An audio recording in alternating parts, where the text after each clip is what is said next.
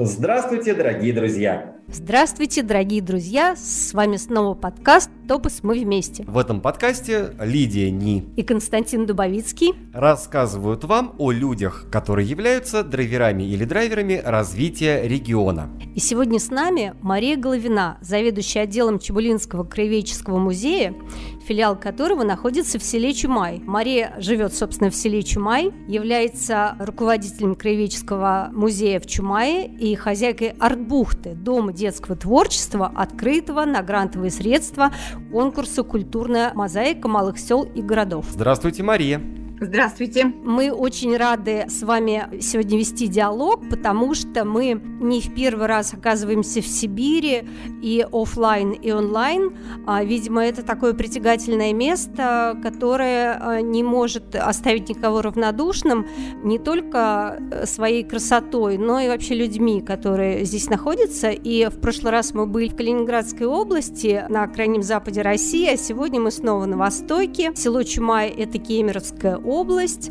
северо-восток Кузбасса. Село небольшое, и, Костя, знаете, почему мы сегодня в Чумае? Я вам сейчас объясню, почему. Миссия нашей передачи – рассказывать о людях, сообществах и проектах, которых мы называем драйверами развития региона. Но знаете, когда мы говорили о регионе, мы всегда думали о какой-то совокупности сел или городов, районов, да, а на самом деле вот это вот продвижение региона, оно начинается с малого, и почему мы оказались в селе Чумай. Маш, мы сказали, что вы являетесь хозяйкой арт-бухты, Дома детского творчества. Почему бухта в сибирском селе? Почему у нас бухта в селе? Мне всегда об этом спрашивают. Во-первых, про слово арт, во-вторых, почему-то бухта. У нас в селе Чумай, само слово Чумай – это слово тюркского происхождения, и у нас здесь есть три сопки, три бухтая. Их называют бухтаями. Бухтаи есть только в Чумай, их больше нигде нет – Именно потому, что мы их здесь так называем. И это потухший вулкан Дивонского периода. Один из них является памятником природы регионального значения. И он находится как раз вот рядом, недалеко от э, нашей арт-бухты. Еще здесь река Кия рядом протекает э, с этим бухтаем, рядом с нашей улицей. И когда-то напротив э, этой улицы на реке Кия был такой причал для катеров, как бы бухта. Поэтому мы решили, что очень подходит нам бухта. Ну а арт – это искусство, то есть творчество. Лидия, вот к слову о драйверах развития региона. Да, действительно, я с вами полностью согласен, что все начинается с малых мест, все начинается с каких-то небольших проектов, но дело в том, что про арт-бухту мы знаем довольно-таки давно, и знаем не только мы. И хочется сказать, что действительно в краеведческих кругах это довольно-таки известный проект. И сразу хочется спросить, Мария, как вы добились такой известности? Я даже не знаю, как ответить на него, на этот вопрос. Как же я добилась-то? Я вроде бы и не добивалась ничего, у меня не было таких целей. Просто а, когда начали ходить дети, хотелось, чтобы им было интересно. Когда детям не интересно, мне тоже не интересно. Смысл встречаться, если никому не интересно. И возникали какие-то идеи, которые они сами подавали или я им предлагала. И вот эти идеи в результате все так дружно перетекли в краеведческий туризм, то есть в походы по окрестностям села, в мастер-классы, которые касались именно сельских занятий. Ну, например, у нас никто давным-давно в деревне уже не пользуется колодцами, мало кто пользуется колонками, а вот наши ребятишки как раз живут на такой улице, где есть и колодцы, и колонки, еще и родник мы открыли вместе. И тут же возникает вопрос о детях. А мы знаем, что вы по образованию педагог-дефектолог, логопед. Скажите, у вас всегда было призвание такое работать с детьми? Как вот произошла ваша трансформация, когда вы поняли, что не просто детей э, можно учить, лечить и корректировать как-то, а с помощью детей и вместе с этими детьми как-то преобразовывать все пространство вокруг, чтобы всем было хорошо? Вы знаете, ну, профессию я не выбирала, это мне мама выбрала. Она сказала, что логопедок мало работают, но хорошо зарабатывают. Вообще я хотела, конечно, работать в заповеднике в каком-нибудь. Любила очень природу, животных. Но, тем не менее, знаете, вот Бог управил через маму. И оказалось, что действительно дети – это то, что у меня хорошо получается. Я работала с детьми, которые особо особенные, и они меня очень сильно меняли. Вообще дети меняют вокруг все. И человек, который с ними находится, они тоже меняют. Поэтому мне с ними интересно. Я свои возможности использую, чтобы они менялись, а они дают свои возможности мне, чтобы я менялась. Ну и тогда можно я завершу цикл своих вопросов. Из вашей арт-бухты выплывали какие-нибудь проекты или что-нибудь такое, что позволяло ребенку, выпускнику ну, как-то развиться и найти свою дорогу в жизни? Мы существуем пять лет. У нас, конечно, были разные э, тут возможности, и дети были разные. У нас девочка, она вот была очень такая творческая, активная, она нас проводила фотовыставки, сама фотографировала, мы делали фотовыставки ее работ в Артбухте, и ролики она снимала. Сейчас она учится в э, Мариинске, в лесотехникуме в колледже. Мне трудно сказать. Вы знаете, я думаю, что, наверное, попозже, попозже, попозже я увижу эти серьезные изменения в детях, которые э, произошли именно в Артбухте. Маша, вот скажите, у меня такой вопрос. А, Чумай ваша родина, но вы долгое время жили вне его. Что же вас побудило вернуться? Мы с вами предварительно говорили об этом, и вы сказали, что что это можно называть чем угодно, божьим промыслом, интуицией, внутренним голосом. И этот внутренний голос как-то нашептал вам или что-то поговорил с вами, чтобы вернулись на родину и начались в Чумае такие интересные преобразования, которые затронули все село, но в конечном итоге, наверное, они начинают затрагивать и вообще северо-восток Кузбасса, а может быть и далее. Я с детства любила свое село и всегда хотела жить в своем селе. У меня не было никаких фантазий или желаний уехать и жить где-нибудь в другом месте. Может быть, это было связано с тем, что я особо и не знала других мест. Ну, как бы я бывала и в Мариинске, и в Кемерово, но городская городская жизнь никогда меня не привлекала. И я очень любила Чумай и ну, видела себя здесь вот почему-то всегда. Ну, так не сложилось.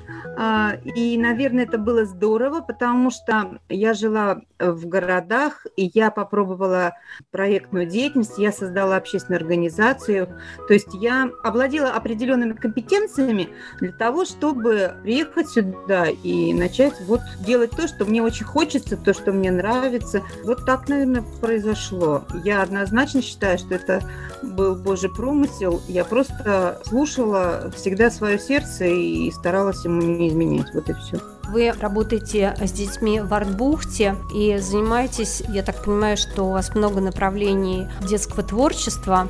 И мне кажется, что мы сейчас уже подходим к вопросу о локальной идентичности. Вы всегда любили Чумай и вернулись в него, но сейчас вы занимаетесь творчеством вообще э, с огромным количеством детей Чумая, и им это интересно, и они идентифицируют себя именно как жители Чумая, и, возможно, они тоже не собираются никуда уезжать, вырастут и э, будут создавать чумайский туристический бренд, я не знаю, сувениры чумайские.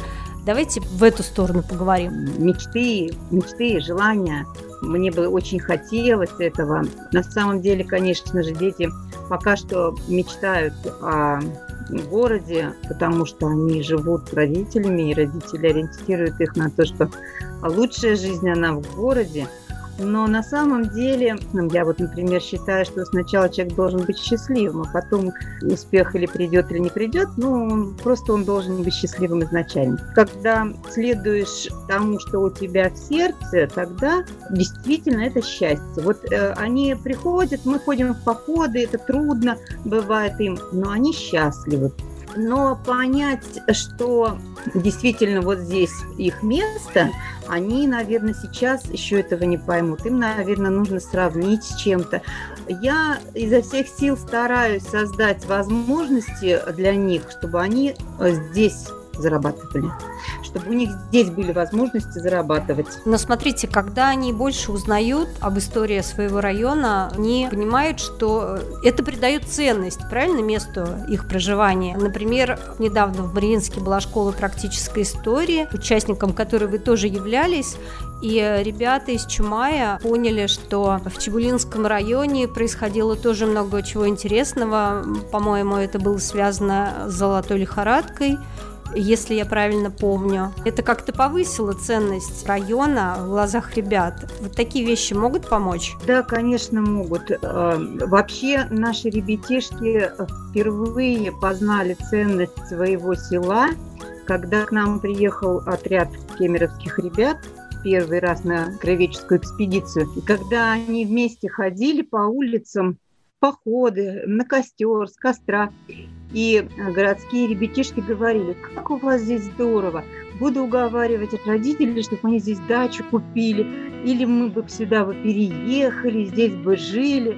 И наши дети впервые поняли тогда, услышали от городских детей, как классно жить в деревне, в селе, вот в таком красивом. После этого они мне стали говорить, что мы не знали, что наше село может кому-то понравиться, так, как оно нравится нам. Самое главное, это, на мой взгляд, достаточно редкая история, потому что люди, получается, могут видеть обратную связь на себя же со стороны. И то, что им кажется обыденным, то, что они видят каждый день, они же не понимают, что для других людей это в новинку и в диковинку. Это довольно-таки очень хорошая практика, и мне это только радует, допустим. Да, но чтобы оценить что-либо, кроме природы, совершенно потрясающей сибирской, наверное, нужно что-то еще, потому что природа, конечно, это прекрасно, но мне кажется, что должно быть много составляющих, чтобы ребята ценили то место, где они живут, интересовались им. И а, даже если они уезжают, потом возвращались обратно. Да, для этого нужно, чтобы они видели перспективы для себя в том месте, где они живут. Вот сейчас я уже задумала, а, уже начала регистрировать некоммерческую организацию на базе Артбухты. И есть много идей по поводу того, как создать условия для ребятишек, чтобы они здесь начали зарабатывать, а со временем они сами оценят, стоит ли им здесь оставаться и делать свое дело, либо делать это дело с кем-то вместе, кому-то помогать или уезжать и реализовывать себя на другой территории. Я всегда за свободу выбора, вообще за свободу. Я просто хочу, чтобы они росли, взрослели и сами учились делать выбор, потому что делать выбор самому очень трудно. Мы про это всегда говорим. Одно дело это то, что там говорят родители, говорят по телевизору, там говорят сверстники или какие-то авторитетные люди. Совсем другое это то, что ты чувствуешь, что для тебя ценно и чего ты сам хочешь. Думали ли вы о том, чтобы искать какие-то связи вообще в других регионах, ходить э, на контакты с сообществами, подобными вашему? Да. Короткий ответ – да. Да, думаю. Выхожу на связи. Мы уже договорились с руководителем некоммерческой организации «Интерклуб» о том, что мы а, сделаем проект и привезем в Чумай немецких детей. Вот сейчас мы пытаемся а, найти грант под этот проект. По России тоже э, есть сообщества, с которыми мы сейчас вот пытаемся взаимодействовать, но пока я это делаю не очень активно в связи с тем, что я работник бюджетной сферы, и у меня на это просто очень мало времени, но когда я займусь только некоммерческой организацией, процесс пойдет гораздо быстрее.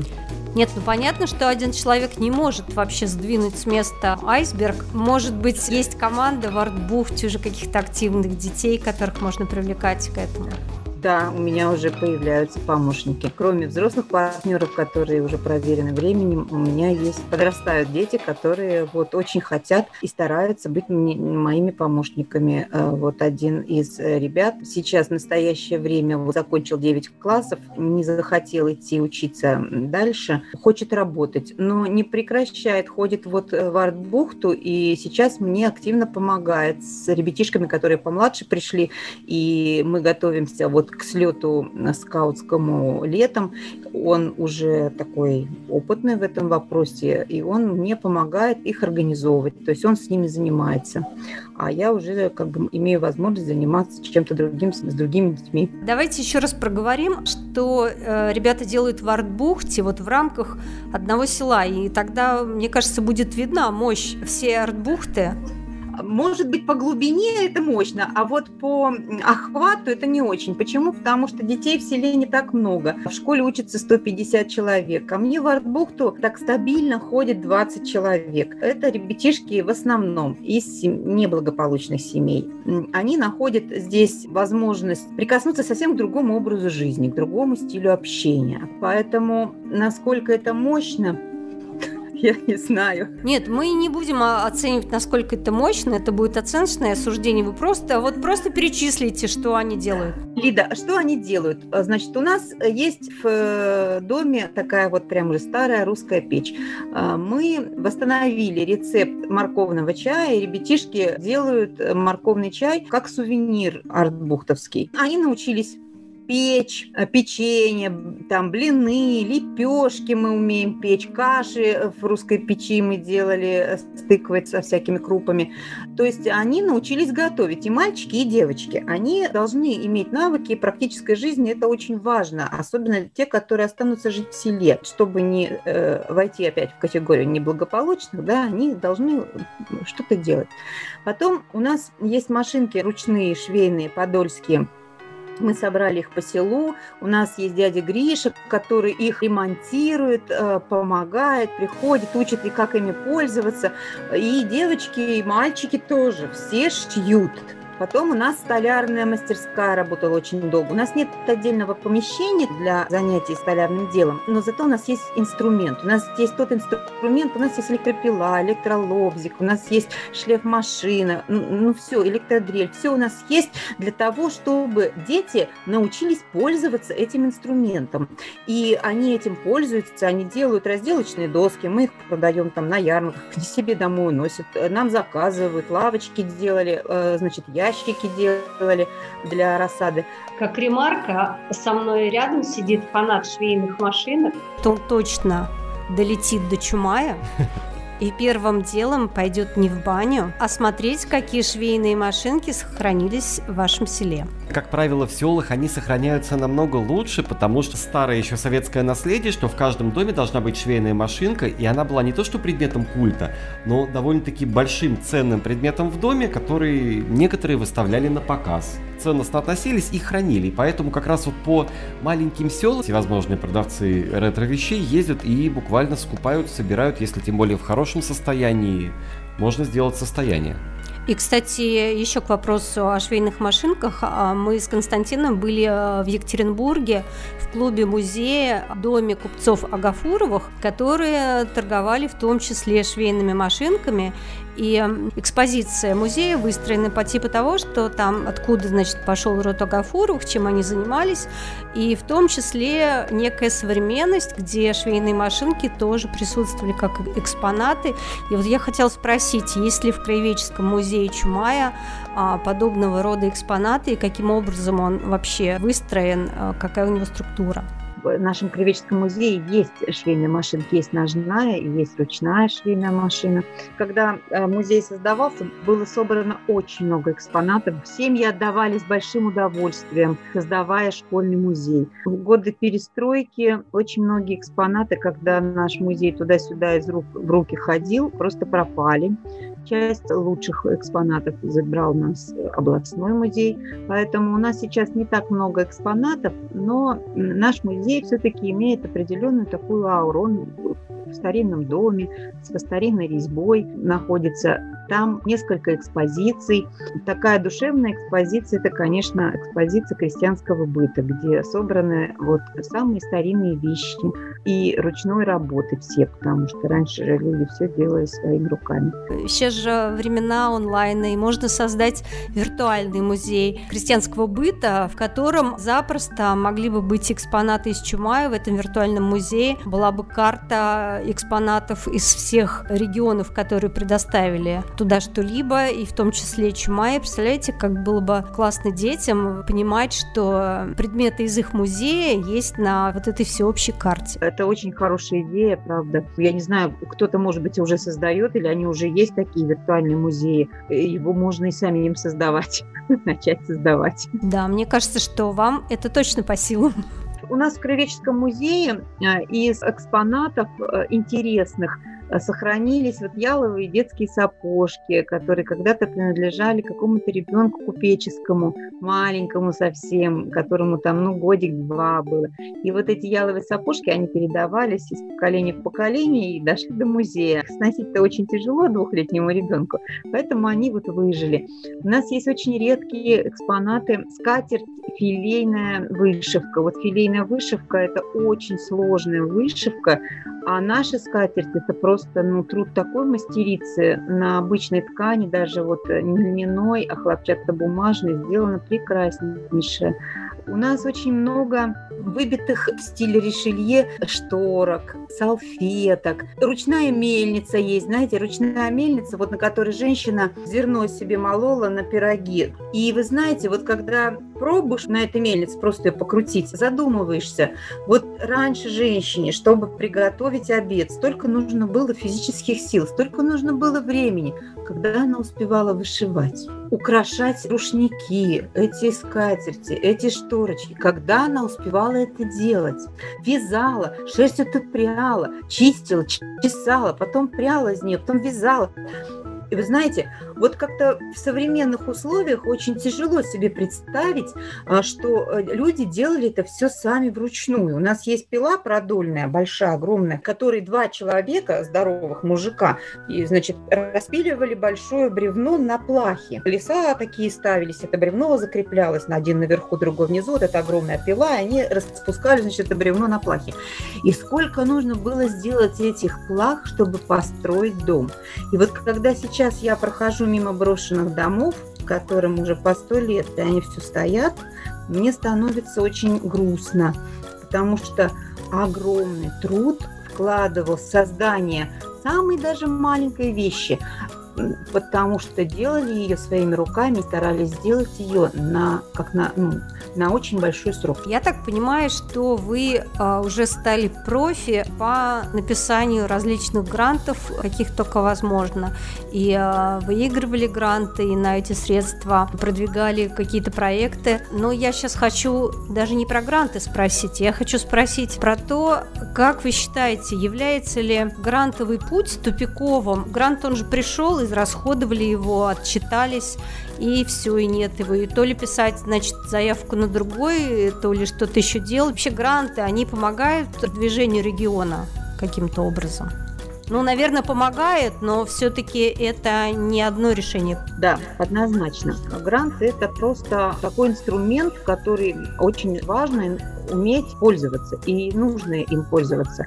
Потому что действительно возникают ситуации, когда грант, он, знаете, он даже не столько помогает финансово, сколько он очень здорово брендирует территорию, он брендирует руководителя проекта, и он дает определенные возможности. Это как бы какой-то фундамент для чего-то дальнейшего.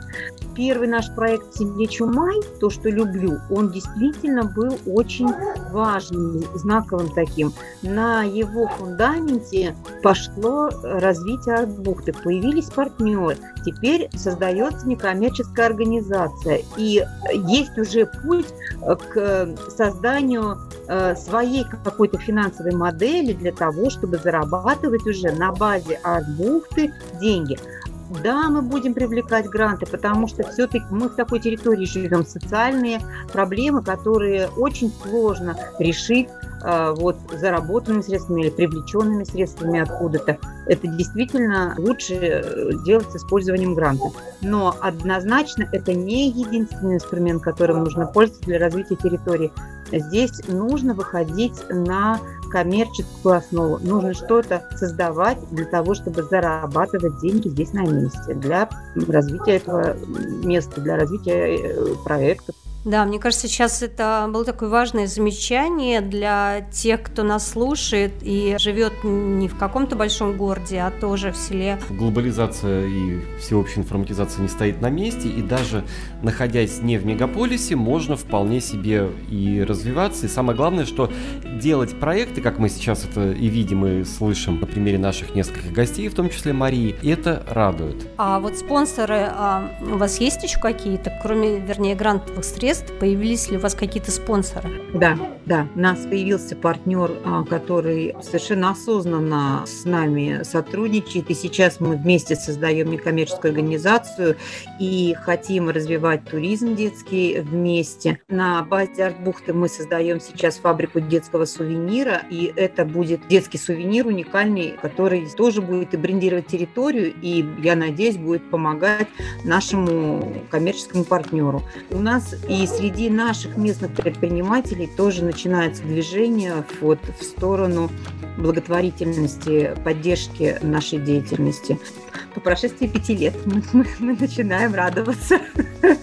Это очень тяжело сельским предпринимателям заниматься благотворительностью, потому что их тут так мало, а запросов у администрации так много на все, что им просто ну, им негде взять денег на благотворительность. Мы же видим, что вот в таком селе есть такой мощный драйвер, как Мария Головина и ее артбухта, и грантовые средства, и волонтеры, и спонсоры, и все по силам. Главное, что что-нибудь делать а не сидеть на месте. Нам, если нужно собрать какую-то сумму, вот срочно нужно дрова купить, недостаточно на Фейсбуке. Вот в этом году я на Фейсбуке просто выложила пост. Друзья, помогите, ну, сколько сможете. Вот очень надо в зиму купить дров. Я одну машину в год прошу, а вторую сама покупаю. Знаете, за два часа мне пришло куча денег. Мы говорим про э, арт-бухту, мы говорим про музей, мы говорим про НКО, и все это дело в контексте детей. Но, насколько нам известно, к вам же ходят не только дети и и у вас вообще на самом деле место для любой аудитории, любых возрастов и профессий.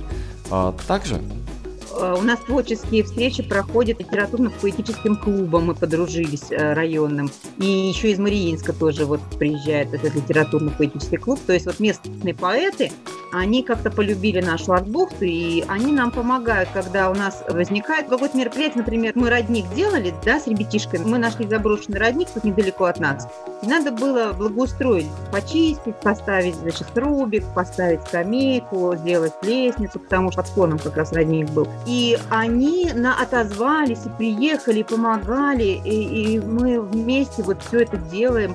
А, они всегда говорят, Маша, зови нас, если какое дело, мы всегда поможем. Парк сажали вместе. Они проводят здесь творческие встречи э, в Арбухте и приезжают, э, просят у нас еще вот выпускники школы, например, летом собраться хотят, а негде собраться. И они говорят, как хорошо, вот у вас в Арбухте можно собраться, вспомнить все, и дом такой, вы знаете, как у бабушки, сидели все как у бабушки.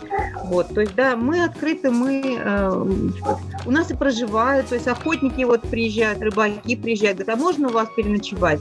Конечно, мы в аренду сдаем. Какое многофункциональное, однако, учреждение. Это не учреждение, Костя, а дом творчества. И самое главное, что вот здесь как нельзя, кстати, просится шутка про ночь в музее. Про ночь в музее. Э, в Арбухте. У нас Арбухта тоже живой музей. Кстати говоря, действительно прекрасная идея, Кость, я поддерживаю. Мне кажется, что в ночь музея, когда она в мае там проходит, мне кажется, вам нужно присоединиться, если не к краеведческим музеям, то Артбухты и провести ночное мероприятие и рассказать о нем в соцсетях. Мы просто готовы вас поддержать в этом, распиарить э, ваши, ваши мероприятия. Мне кажется, это отличная идея. Прям, Костя, спасибо огромное. Да, на самом деле это моя тоже давнишняя мечта приложить руку именно к ночному шоу, ну, можно сказать, поздневечернему, чтобы уж не на всю ночь, чтобы людей не напрягать. Как идея, как формат. Мы смотрим на западные страны, мы смотрим на чужой опыт, и это действительно хороший формат, который заходит. И я надеюсь, что кто-нибудь из наших знакомых, из нашего круга, или даже из круга слушателей, когда-нибудь это осуществит вот в полной мере. Нет, Костя, сегодня мы смотрим на Восток и берем пример еще и с Востока, потому что мы не зря встретились с Марией, потому что совокупность вот этих малых дел, э, как мы видим, она в результате двигает вообще все в регионе, и все начинается с малого, а заканчивается ого-го чем. Вот, вот тут уже НКО пошли, и сообщество, и все такое. И туризм. И туризм. И краеведение. Краеведение – это и основа основ всего этого дела, всего этого движения. Когда начинаешь что-то исследовать, исследовать, это не для того, чтобы даже знать, а для того, чтобы прикоснуться душой и присвоить это себе, и уже потом это уже твое. То есть это уже не чья чужая история, а это уже твоя история, потому что ты ее впитал. Все. Можно рассказывать много легенд, но ты уже себя чувствуешь участником там в этих событиях. Ты там был, видел, теперь можешь рассказать. А самое главное, что ты ее впитал и развиваешься вместе с ней и э, преобразовываешь все вокруг. Мне кажется, у нас сегодня такой насыщенный разговор вышел, ну, совершенно прекрасный, как и все наши э, беседы с нашими предыдущими собеседниками. Мария, спасибо огромное. Давайте еще раз напомним, что подкаст «Топус мы вместе» сегодня встречался с Марией Головиной, хозяйкой артбухты села Чумай, э, Дома детского творчества, заведующей отделом Чебулинского краеведческого музея. Э, с вами были Константин Дубовицкий и Лидия Ни. Пожалуйста, приезжайте в Чумай. Мы э, на каждой нашей передаче зовем слушателей в город или место проживания нашего собеседника, потому что мы понимаем, какая у нас великолепная, огромная страна и как много прекрасных людей в ней живет, которые делают прекрасные дела.